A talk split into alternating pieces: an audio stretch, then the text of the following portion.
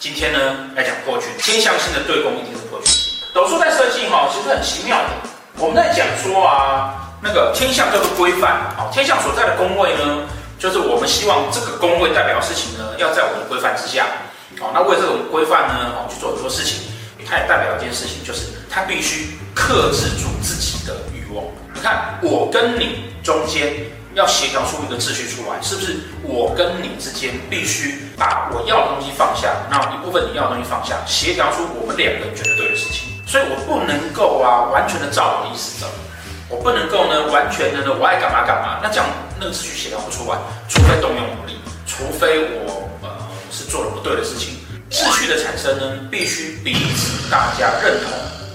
但彼此大家不认同了，或是有一方呢，呃，他特别的过分，那自然而然这秩序就会破。